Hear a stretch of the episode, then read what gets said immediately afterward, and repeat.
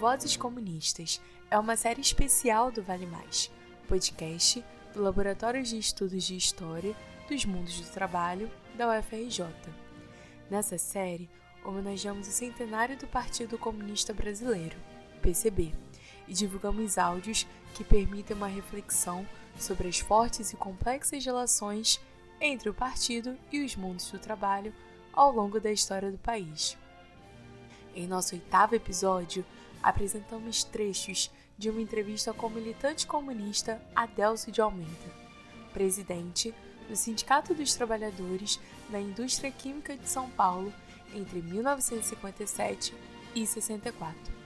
No trecho que ouviremos, Adelso fala sobre a greve na grande fábrica nitroquímica em 1957, que durante uma semana transformou o bairro de São Miguel Paulista em um verdadeiro campo de batalha. Adelso explica o processo de mobilização dos trabalhadores, em sua maioria migrantes nordestinos, as negociações com dirigentes da empresa e com as autoridades públicas, e analisa como, mesmo com a intensa repressão, a greve representou uma grande vitória para o movimento sindical naquela conjuntura. Essa voz comunista é apresentada pelo professor Paulo Fontes.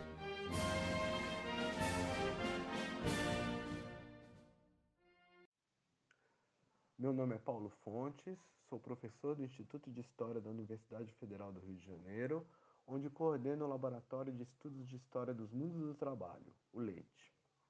Nesse episódio de Vozes Comunistas, tenho a honra e a emoção de apresentar Adelso de Almeida. Para mim, será sempre lembrado como seu Adelso. Ele nasceu em 1920 no interior da Bahia e, com apenas 12 anos, migrou para o interior de São Paulo, na região de Presidente Prudente. Ali trabalhou na preparação das terras para a agricultura e na indústria madeireira. Na primeira metade dos anos 40, Adelso foi para a capital paulista, onde aprendeu o ofício de eletricista e passou a trabalhar na construção civil. Como muitos outros trabalhadores e trabalhadoras da sua geração, Adelso entusiasmou-se com o processo de redemocratização do país em 1945 e com a legalização do Partido Comunista do Brasil, o PCB. Logo, se tornou um importante militante de base na zona leste da cidade de São Paulo. Em 1954, Adelso começou a trabalhar na Companhia Nitroquímica Brasileira, no bairro de São Miguel Paulista. A Nitro, como era conhecida, era uma das maiores fábricas de São Paulo e havia sido a maior célula fabril do Partido Comunista na cidade entre 45 e 47. Com a ilegalidade do partido e a repressão que se seguiu, muito daquela organização foi perdida. Adelso tinha a missão de reorganizar o partido na fábrica e em São Miguel, o que se deu em meio a muitas tensões e disputas internas. Foi trabalhar nos setores mais perigosos e insalubres da fábrica e logo ganhou o apelido de Neguinho do Carvão. Rapidamente tornou-se uma liderança dos operários da Nitro, em sua grande maioria negros e nordestinos como ele. Em 1956, Adelso tornou-se diretor do Sindicato dos Trabalhadores da Indústria Química de São Paulo e, no ano seguinte, seu presidente. Naquele mesmo ano de 57, liderou a maior greve da história da nitroquímica. Durante uma semana, São Miguel tornou-se um verdadeiro campo de batalhas, com forte repressão, mas também com uma impressionante resiliência dos trabalhadores e apoio da comunidade local. A vitória da greve alçou a Delsa a condição de uma das principais figuras do sindicalismo paulistano na efervescente conjuntura do final dos anos 50 e início dos anos 60. Adelso e os trabalhadores químicos paulistanos participaram ativamente das lutas por direitos e reformas políticas e sociais que marcaram aquele período. Todo aquele processo foi bruscamente interrompido com o golpe de 64. Como dezenas de outros sindicatos atuantes, o Sindicato dos Químicos de São Paulo sofreu intervenção e teve sua diretoria cassada. Adelso de Almeida teve que fugir e permanecer na clandestinidade durante um longo período. Apesar de todas as divisões internas e das acirradas críticas ao PCB no campo da esquerda, inclusive em São Miguel, Adelso permaneceu no partido, atuando principalmente em organizações de bairro. Perdeu o emprego na nitroquímica e sobreviveu graças às redes de solidariedade de seus companheiros e ativistas em geral. Foi através delas que conseguiu um emprego como vendedor na editora brasiliense, vinculado à família do famoso historiador Caio Prado Júnior. No entanto, junto com centenas de outros militantes comunistas, foi preso e torturado em 1975, quando o regime militar abriu uma nova ofensiva repressiva contra o PCB. Em 1979, foi anistiado, mas com a redemocratização, Adelso afastou-se progressivamente do partido e de suas posições, que considerava distante dos trabalhadores. Em 1982, apoiou a chapa da oposição sindical, que venceu as eleições do Sindicato dos Químicos de São Paulo e teria papel importante na construção da CUT nos anos seguintes. No início, no início dos anos 90, passou a atuar na Associação de Aposentados do Sindicato. Foi ali que eu o conheci em 1992, quando comecei a trabalhar no sindicato como assessor de formação. Eu adorava ouvir as histórias dele e de outros velhinhos que toda sexta se reuniam no bar do sindicato para tomar uma cerveja e bater papo. Naquele momento, eu ainda não sabia, mas aquelas conversas com seu Adelso e seus companheiros sobre as lutas sociais antes de 64, sobre migrações, sobre a vida cotidiana no mar e na fábrica, seriam fundamentais para as minhas futuras escolhas como pesquisador e para a minha formação como historiador do trabalho. Fascinado com as histórias do seu Adelson, resolvi fazer uma entrevista de história oral com ele. No dia 25 de abril de 1994, na sede do Sindicato dos Químicos, eu e meu amigo e também historiador Hélio da Costa entrevistamos Adelson por duas horas e meia. A íntegra da entrevista pode ser localizada na Biblioteca Municipal Raimundo de Menezes, em São Miguel, ou no acervo do Centro de Documentação e Imagem da Universidade Federal Rural do Rio de Janeiro, o CEDIM, parceiro do Lente no projeto Vozes Comunistas. Seu Adelso faleceu em outubro de 94, seis meses depois de nos conceder a entrevista. Foi velado no auditório do seu amado sindicato. À época, citando Bertold Brecht, escrevi em seu obituário no jornal sindical: Morreu um homem que lutou a vida toda e por isso era imprescindível.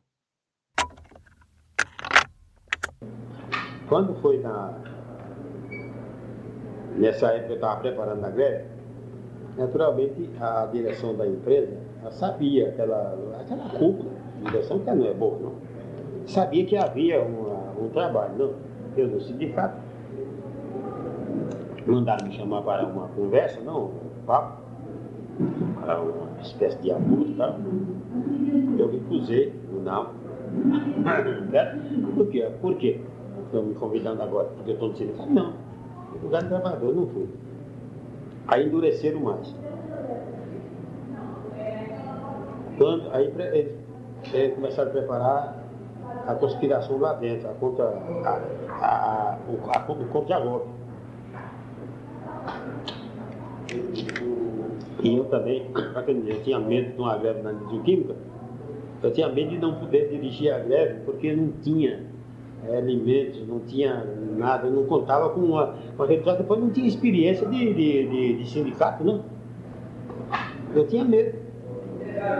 Mas quando chegou na, na no, no altura, desenrolar da noite, aquela preparação, tudo, é, foi tudo que, olha, todo mundo tinha medo da greve. E dizia que a nitroquímica não parava. Que em toda a assembleia eu pregava a greve. E a turma ficava, tinha aquela turma boa, e aplaudia. Tinha outra que recuava também. Eles não para, a nitroquímica muito forte. Que né, realmente a nitroquímica, a era uma fábrica forte mesmo. Socialmente, ela tinha todo o controle de São Miguel. Os moradores, as casas, tudo era dela. A polícia era dela, a delegacia era dentro da nitroquímica tudo era da nitroquímica. Não tinha nada que você pegasse não é nitroquímica. Então era dona do pedaço mesmo. Então quem é que não tinha medo? Eu não tinha medo. Aí eu fiz uma cena de glória. Eu tenho. Fortes somos nós. Vamos pro pau. Aí um dia às, às 8 horas da manhã, pedi uma audiência com a diretora da NIF e tinha só o chefão que mandava lá, o Almeida, né? Aí eu entrei na linha do eu e esse Zé Ferreira da Silva, tá por aí. Eu e ele. entrando lá, digo, sua amiga, tem que tratar do momento do, dos operários. Ele disse, não, não tem aumento, o doutor Gil está viajando e eu estou aqui com todo o poder, com toda liberdade, tudo, não tem aumento. Eu digo, não tem aumento? Senhor, não, não tem aumento, nem um tostão, mas nem um tostão não vou aumentar. Isso, o doutor Moraes não vai dar aumento para ninguém. Então, mas tem isso aqui, tem isso, tem isso, tem isso, tem isso, para quê? Eu digo, então vai parar, Fábio, nós vamos, vamos fazer a greve, né? Ele disse, pode fazer a greve, eu abro os portões, mando todo mundo para Disse, Adeus, deixa ser bom. Não falou assim, não. Ele falou, é, é trabalhando faz greve, ele tenta de férias aí, passou fome. Ele tem que comer no restaurante da rede, não ficou com fome. Então, então não vai. Se assim quiser greve, dá para sua Ele então o senhor assume. E daquele dia eu gritei na porta na, entrada, na saída, na entrada dele, ah, o homem falou isso, isso, isso, não tem opção. Vai pagar ou não vai? Ah, gente que, que, tinha medo da guerra levantou-se naquela hora. Todo mundo. Eu digo, então, a zero hora está marcado. Vai, a turma da nove e meia, não entra. E a que sai também pode ir fazer o pedido para 5 horas da manhã. Ah, não deu outra. Foi daqui a. Foi a 11 horas, foi 11 horas da noite mais ou menos, começou o, o, a polícia ocupou São Miguel. Sabe me ocupar? Ocupou mesmo, estava aqui. Não sei quem diabo avisou para ele, mas ocupou São Miguel. Aí já estava fervendo, pessoal, organizando piquete, tudo lá, então começou a guerra. E eu digo, ah, o que der, Deus quer nas como. Eu nunca dirigi um avião, vou dirigir essa agora. nunca dirigi um avião, para participar, não dirigia, não. Porque a direção, é, dirigir é muito diferente. É muita responsabilidade de saber mesmo, não. Se der um passo errado, a passa passa de cima dele. E aquela massa de químico não é brincadeira. É coisa muito séria. Era coisa muito séria. Mas deu para sair. Primeiro dia, o doutor Senta foi dar, Adelson acabar com a greve, eu digo, vamos acabar com a greve.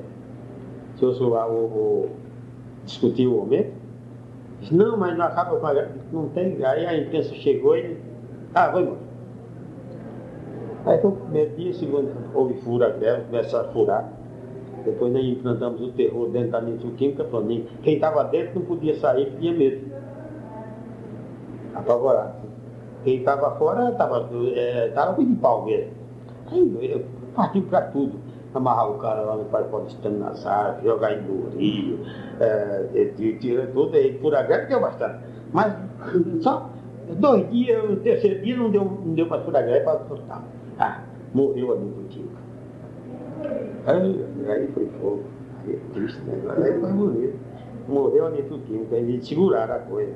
Pediram para entrar uma uma parte só para livrar os canos da, do, do, de não, não, tem celulose, matéria-prima de vestimenta, sucesso naquele tempo, entrava nos canos, se faltasse o vapor, parado.